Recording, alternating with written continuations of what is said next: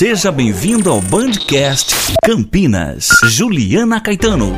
No Bandcast de hoje, nós vamos falar sobre a volta presencial às aulas. O período de ano letivo está para começar, muitos já começaram e ainda há muitas dúvidas sobre as aulas presenciais durante a pandemia. Durante o ano passado, o período fez com que as escolas precisassem se reinventar e se adaptar ao ensino à distância. Com o aumento nos casos de infecção causada pelas festas de fim de ano, os responsáveis ainda estão receosos com relação à volta às aulas presenciais. Muitos têm muitas dúvidas, já que, de acordo com as atualizações do Ministério da Saúde, o Brasil registra mais de 8 milhões de casos de Covid-19. A gente vai conversar com o Dr. Plauto Holtz, ele que é advogado especialista em direito do consumidor, lá da Holtz e Associados. Ele vai falar um pouquinho sobre essa obrigatoriedade do retorno às aulas presenciais, já que ela não pode ser exigida. O especialista vai falar com a gente a respeito disso. Seja bem-vindo mais uma vez, doutor Plauto. Olá, obrigado. Uh, doutor, é importante a gente ressaltar para quem está nos ouvindo, né, os avós, os pais, mesmo os estudantes, que não é obrigatória a volta presencial às aulas até que se termine a pandemia, né, doutor? Sim, sim. É, na realidade, já tem já tem um, é, uma determinação aí do Ministério da, da educação uhum. que não torna obrigatório esse retorno ainda, ou seja, os pais podem ficar tranquilos que não vai ter aí o, alguém do conselho tutelar bater na porta da, da sua casa para é, dizendo que realmente está havendo um abandono intelectual.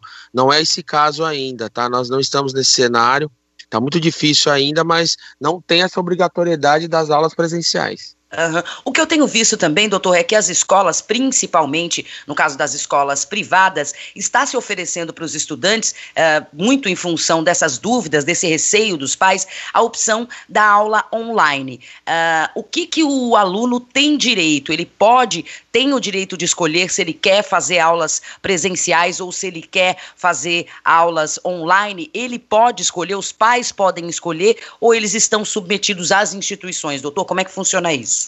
Não, negativo. É, isso aí é uma prerrogativa dos pais em realmente enviar o aluno à aula presencial, que na realidade a aula presencial não está sendo todos os dias, né? São é. dias alternados, né? Vale lembrar isso.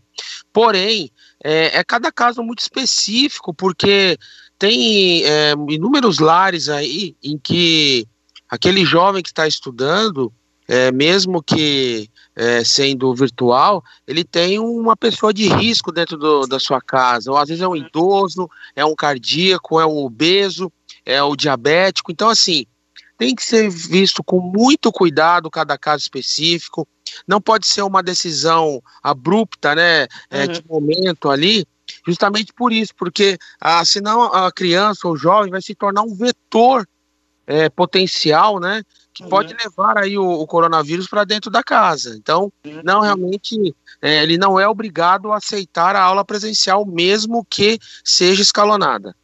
Tá. O Tribunal de Justiça, só para informar quem está ouvindo aqui o nosso Bandcast, o Tribunal de Justiça suspendeu na última quinta-feira, dia 28, o retorno das aulas presenciais no estado de São Paulo, e essa decisão vale para escolas públicas e também para escolas privadas. O governo estadual diz que vai recorrer dessa decisão. A liminar atendeu a um pedido aí do Sindicato dos Professores do Ensino Oficial do Estado de São Paulo, a POSP, para barrar o decreto do governador João Dória, que autorizava a abertura das escolas, mesmo se o Estado registrasse a piora nos índices da pandemia de Covid-19. A gente não pode deixar também que toda essa situação, toda essa preocupação, faça com que as aulas voltem com força total e aí a gente tenha um grande risco de contaminação, né, doutor? Tem que ser feito tudo com muita calma, né?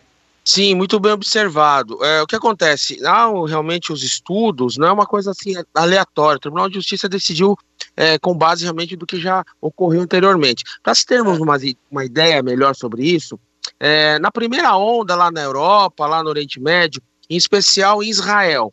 Israel é, resolveu, é, de uma maneira é, meio é, repentina, retornar às aulas naquele país. Não, vamos retornar às aulas porque as crianças não são tão suscetíveis à contaminação do coronavírus, enfim. Resumindo a história, naquela primeira onda acabou explodindo novamente os casos de coronavírus e verificaram realmente que uma das grandes causas foi através do contágio dentro da escola, o aluno certo. que acabou levando o vírus para dentro da sua casa, tá? uhum. tá? Então assim, não significa que ah, mas as crianças elas são ah, muitas são assintomáticas, ela tem um, um perfil é, muito melhor de resposta contra a doença. Sim, isso é inegável, né? Mas uhum. tem outra questão que eu avisei, já falei anteriormente. Olha, tem idosos dentro da casa, às vezes o filho fica com os avós para o pai poder, a mãe poder trabalhar. Então, assim, uhum. o risco é muito grande, porque a, a rotatividade do vírus ela pode ser assim é, fora de controle. Então, o Tribunal de uhum. Justiça, visando isso, em uma acertada decisão, né, resolveu realmente suspender, principalmente enquanto estivermos na fase vermelha. Uhum, tá certo. Agora, outro ponto que se pergunta muito, doutor Plauto, é sobre o direito aos descontos. A prestação de serviço das escolas, a gente tem que uh, convir que não está 100%, né? A gente deve entender que o desconto é um direito nesse período de pandemia em relação às escolas, doutor Plauto? Sim, e ela tem esse direito ao desconto, mesmo havendo aulas eh, em dias alternados, escalonados. Certo. Por quê? Não há ah, uma lotação máxima de alunos como havia antes da pandemia. Certo. Ou seja, tudo bem, a escola pode falar assim: olha, nós é, precisamos é, diminuir o desconto por conta dessa aula presencial, né? Mesmo sendo alternada, tudo bem, é válido. O que não pode é retirar na integralidade o desconto que é dado aos pais, porque a energia, a, a água, uhum. outros insumos, material humano também, ele mesmo havendo esse escalonamento, ele é diminuído, ele não é feito na sua integralidade como era antes da pandemia. Então, uhum. o que pode é, ser conversado é o quê? É uma diminuição no desconto caso os pais optem na aula presencial. Certo. Se optar pela aula, continuidade na aula virtual, o desconto, entendo, ele tem que ser mantido. Não certo. há modificação nessa situação que já foi é, acertada anteriormente desde o início da pandemia. Certo. Para manter o faturamento e não perder os alunos por conta dessa impossibilidade de oferecer alguns serviços extracurriculares, algumas instituições estão implementando aí a concessão desses descontos. Por outro lado, caso o serviço educacional à distância não esteja sendo prestado corretamente ou o consumidor esteja sofrendo aí algum abuso, pode recorrer a quem nesses casos, doutor Plauto? É, pode recorrer ao PROCON, ao consumidor.gov, que é uma excelente ferramenta também, uhum. né? E também ao próprio MEC, fazer a denúncia no MEC. Uhum. Que daí vai verificar realmente é, até as sanções que podem ser aplicadas à instituição. Certo. E como é que fica a questão do material escolar, uh, doutor Plauto? Estão tendo aulas online aí, nós estamos uh, falando aí nesse esquema de escalonamento de aulas presenciais. Muda alguma coisa na questão do material escolar? Não, não muda, e até entendo que assim, os pais é, deveriam é, realmente é, repensar agora, nesse momento, de não ocorrer aquela corrida tradicional que, que nós vemos todo mês de janeiro, né? As, As papelarias, né? Papelarias, uhum. né? Aquela correria, vamos comprar já a lista. Calma, não é o momento ainda, nós estamos passando uma conturbação ainda nessa segunda onda. Outra questão, muitos materiais devem ser reaproveitados do ano letivo anterior, uhum. Não foi utilizado. A pandemia estourou em março, bem no início do ano letivo, muitos materiais não foram utilizados, lógico. Muita exceção, coisa sobrou, com certeza. E com exceção dos livros didáticos, aí é outra uhum. situação. O aluno passou de ano, lógico, didaticamente tem que ser outro livro, mas o material em si, de uso é, corriqueiro, esse sim tem que ser revisado. Então tem que realmente a, apresentar da lista para o pai, ele tem que ver realmente se ela está de acordo com a sobra do ano anterior. Caso certo. contrário, é algo ilícito, é uma cobrança a mais, enfim, que realmente merece aí ser denunciada nos órgãos de proteção ao consumidor. Importante lembrar também, né, doutora, as, as escolas têm direito de pedir só o que estaria faltando para esse novo ano escolar, fazendo como o senhor falou, aproveitando o que sobrou de um ano que a gente praticamente uh, não teve aulas, né? Esse material não foi usado. A, a, e também o material de higiene, como sempre, como em todos os anos, a escola não tem direito uh, de pedir. Isso é responsabilidade da instituição, né, doutor Plauto? Exatamente. Tem que ser feito um trabalho é, muito honesto com os pais pais, né? De muita transparência, porque também tem outra situação. O pai verificando, a mãe, que realmente não houve uma, uma honestidade, uma transparência nessa situação, corre um sério risco de perder o aluno. E isso vai acabar interferindo economicamente mais ainda na instituição privada, porque houve também uma grande migração de alunos da rede particular para a rede pública, Sim. já em função de pandemia, do alto índice de desemprego. Então, é realmente o momento agora de ter uma serenidade, de tratar tudo com os pais dentro da maior transparência possível. Certo. Agora, doutor Plauto, caso o aluno seja infectado na escola, quais são os direitos desses pais e também o que cabe à escola? É, é uma situação muito delicada isso aí, né? E muito isso, nova, né, doutora? A gente não, nunca teve que lidar com esse tipo de situação, né? Exatamente. né?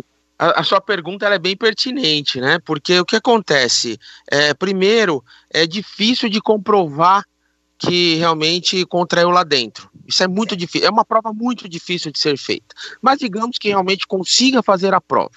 Tá? Uhum. É, é, nessa situação, casos muito específicos com relação a isso, é, caberia aí realmente até uma indenização por danos morais e materiais, tá? Uhum. Porque a grande questão, digamos, não é somente em relação ao jovem, mas digamos que esse jovem ele contraiu ali o vírus, ele levou para casa dele, tinha alguém do grupo de risco que acabou falecendo em função uhum. dessa retransmissão, desse vetor que o, que o jovem, o aluno, ele se tornou dentro da sua casa.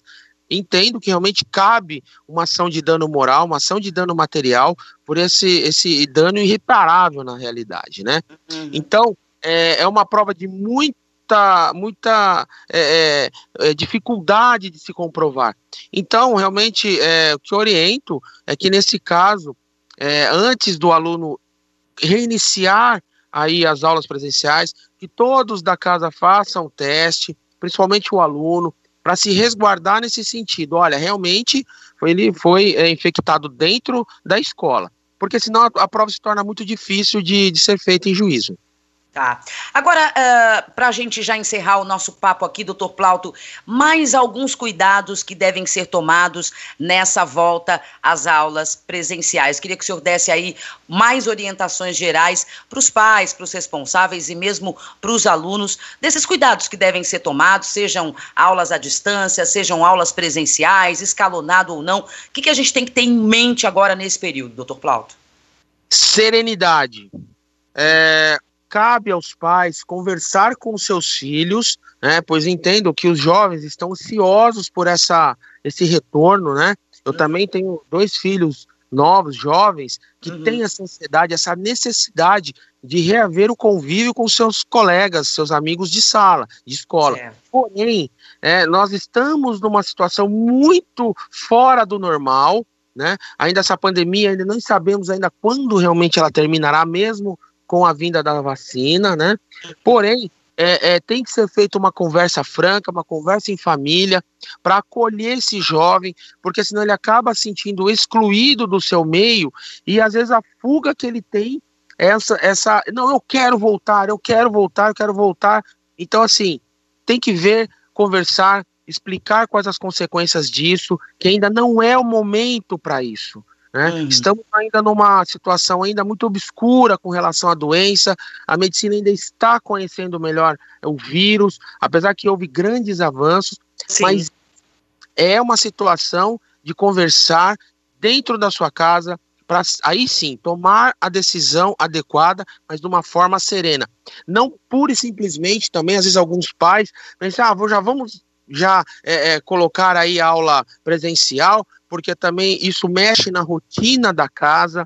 Né? É, eu entendo que a aula, a aula online também em casa mudou o ritmo de muitas famílias, de milhões Sim. de famílias, porque nós ficamos com esses jovens em casa, temos é, é, não só o desafio da escola de uh, manter atraído esse jovem na aula virtual, mas também de nós pais, nós uhum. estimularmos e darmos os incentivos necessários para que realmente seja um retorno seguro para todo mundo, principalmente para a família.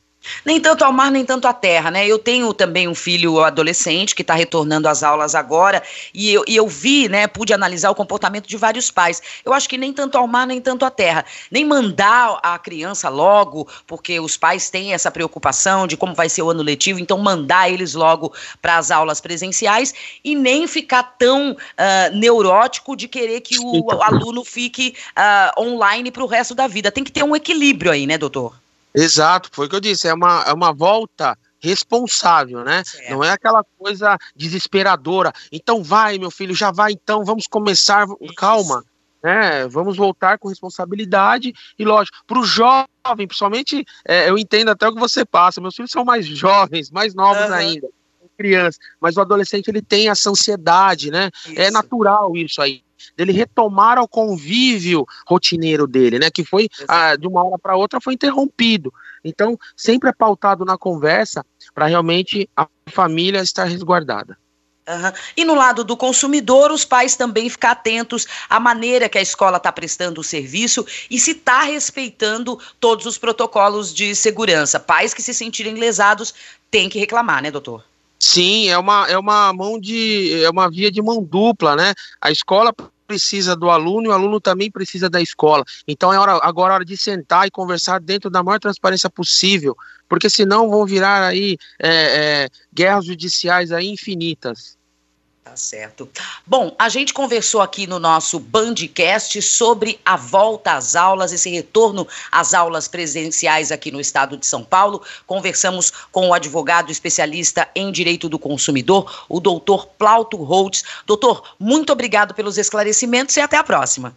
Obrigado, fico muito feliz de poder ajudar e juízo no bolso. Bandcast Campinas.